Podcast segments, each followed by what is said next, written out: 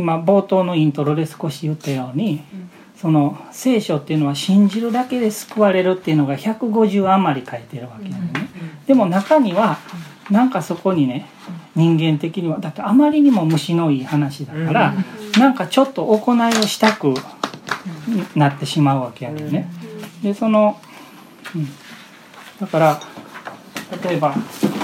これこれまあこのお鍋やとしてねここにこの福音の3要素ねこのこの3つねこれを信じたら救われるっていうのはこれは信仰による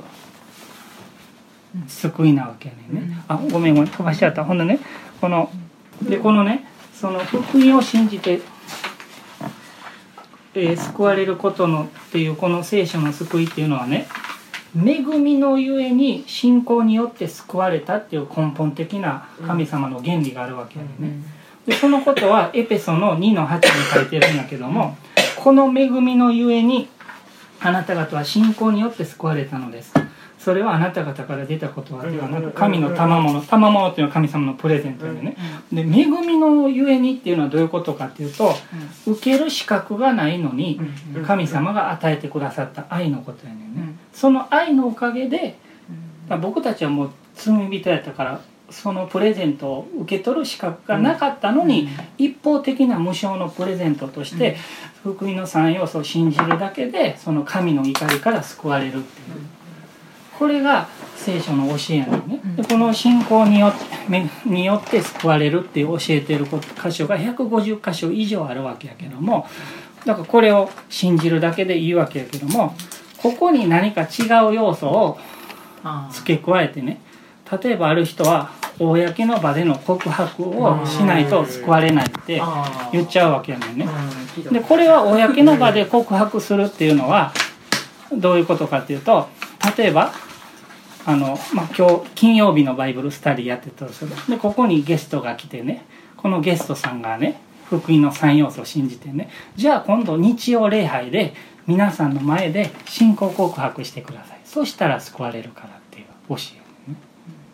でそれは嘘の教えやねん。ねなぜかっていうとそれはし信仰じゃなくて行動なわけやねんね。技による救いやねんね。だからこれは信仰による救いやねん。ここにね一つでもこれ混ざったらねここは信仰かもしれないけどこれ全体的には技になる救いになってねこれは福音じゃない別の教えになってしまう。これ一個でも技が入ってる。だある人はね洗せあの罪の告白がいるっていうわけ。である人は洗礼がいるって言えるわけよね。でもこの3つは信じてるやんかって言うかもしれないけどねこれが入ってるせいでねこの教えの人が言う福音っていうのは技による救いになってしまってるわけね。聖書は150箇所以上信仰だけで救われるって言ってるわけね。だからこの3要素のね、えー1だけでもあかんし2抜けててもあかんから3要素必要やけどここに何か不可物があったらそれはもう福音じゃないわけ。この教理は異端なの。でその人は救われてないのそれで。これを信じて洗礼受けてても救われてないわけやねんね。これは技だから。でで救われたう。うん、救われてないんだけどね。だからサタンが救われてほしくないからその偽物の教えを入れ込んでるわけやねんね。だからもういきなりもうエデンの園でエヴァに偽の教えを入れたわけやねんね。神は本当にそういうことを言いましたかって言ってねだから偽教理は誰が作ったかっていうと元祖はサタンなわけやねんね。ある人はねこのね正当な教理だけ学んでたらね間違った教えのことは学ばなくても純粋にこれが分かってたらいいんじゃないかっていうわけやけどね。僕はそうじゃないと思うね一応僕一応母さんに電話かけて確かめたわけやねんね。今その振り込み詐欺があるやんかあななだから僕の母さんがこれは僕の声だって分かってるはずでもね騙されんねん。やんだん？あのね聞いてみたら会いそうになったってこの間おおで母さんの友達は息子を装った人から電話かかってきてなもうちょっとで振り込みそうになったって。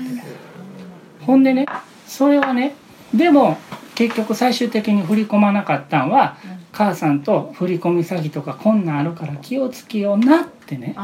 言うてたからねちょっと待てよひょっとしてと思ったらちょっといろいろ聞いてたら息子だと答えれるはずの質問が答えられへんから息子と思い込んでて喋ってたけど違うっていうのが分かったわけね。だからあのねうん、それは振り込み詐欺っていうのがあるっていう認識が一般化されててそれを知ってるからね。ねだから純粋培養だけ知ってるんじゃなくて代表的なサタンの手口を知ってないとあの代表的なサタンの手口が何で間違ってるのかっていうのを御言葉に基づいて論破できないとサタンの策略には勝てないわけだから代表的な間違った手口を御言葉に基づいて知ってないと。あかんわけね。でじゃあそのそれそれ最後に。そのその1が公の場での告白わけね。でこれはあのローマの10の9から10にそう書いてあるように見えてしまうわけね、でこれ読んでみるね。まみちゃん読んでもらっていい、なぜならもしあなたの口でイエスを主と告白しあなたの心で神がイエスを死者の中からよみがえらせたと信じるならあなたは救われるからです、口で告白って書いてあるやんこれ。ね、で次。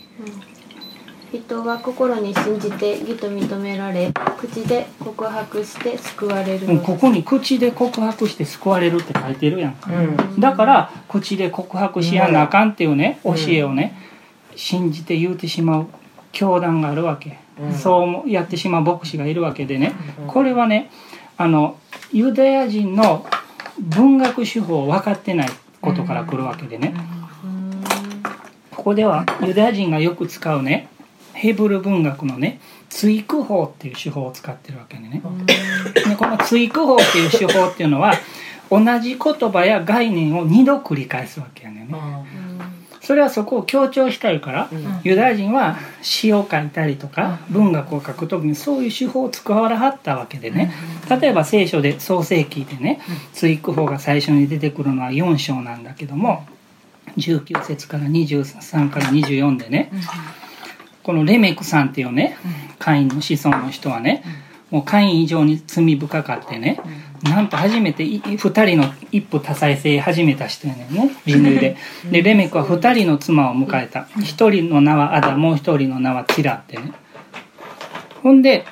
でレメほんでこの詩を作ってね歌ってるわけ。レメクは妻たちに言った。次。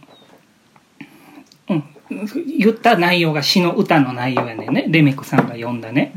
でアダとチラこれ妻の名前ね。アダとチラよ私の声を聞けってね。で追句法だから同じ内容を違う言葉で同じ意味の言葉で繰り返すわけ、アダとチラよ私の声を聞け。レメクの妻たちを私の言うことに耳を傾けこれ同じことやね。これ追句法やねで次。ねレメクさんが「私は一人の男を私が受ける傷のために殺す」ってね、なんかされたから仕返し復讐して殺したわけね、なら一人の子供を私が受ける打ち傷のたために、だからこう同じことを繰り返してるわけやねんね、でカインに何か危害をく加えるものに神様が7倍の復讐をししてくださるっていう約束があったからじゃあレメクには77倍だって言ってね。これはだからつ追句法で同じ概念を 3, 3回繰り返してるわけやねんね。でこれがヘブル文学の追句法っていう手法なわけやねんね。そして今ここで口で告白し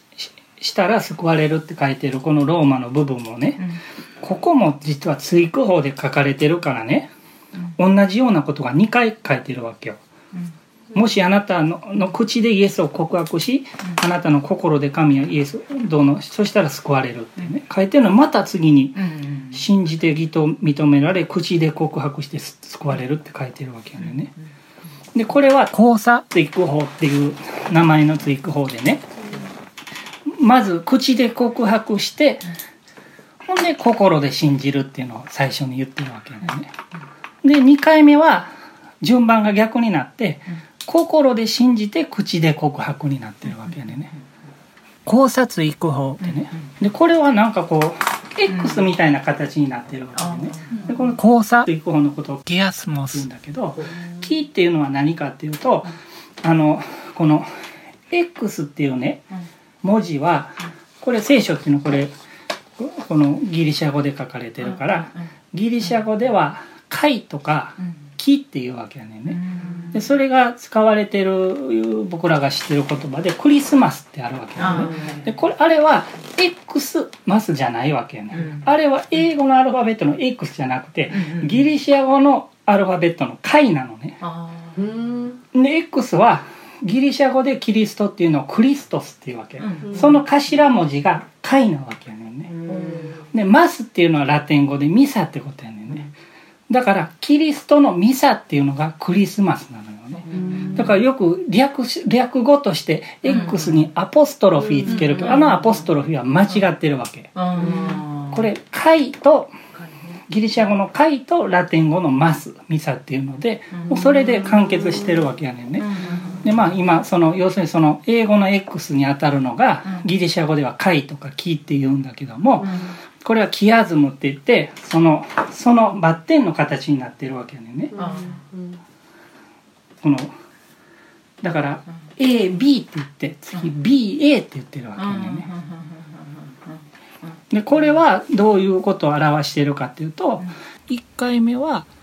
まず口で告白して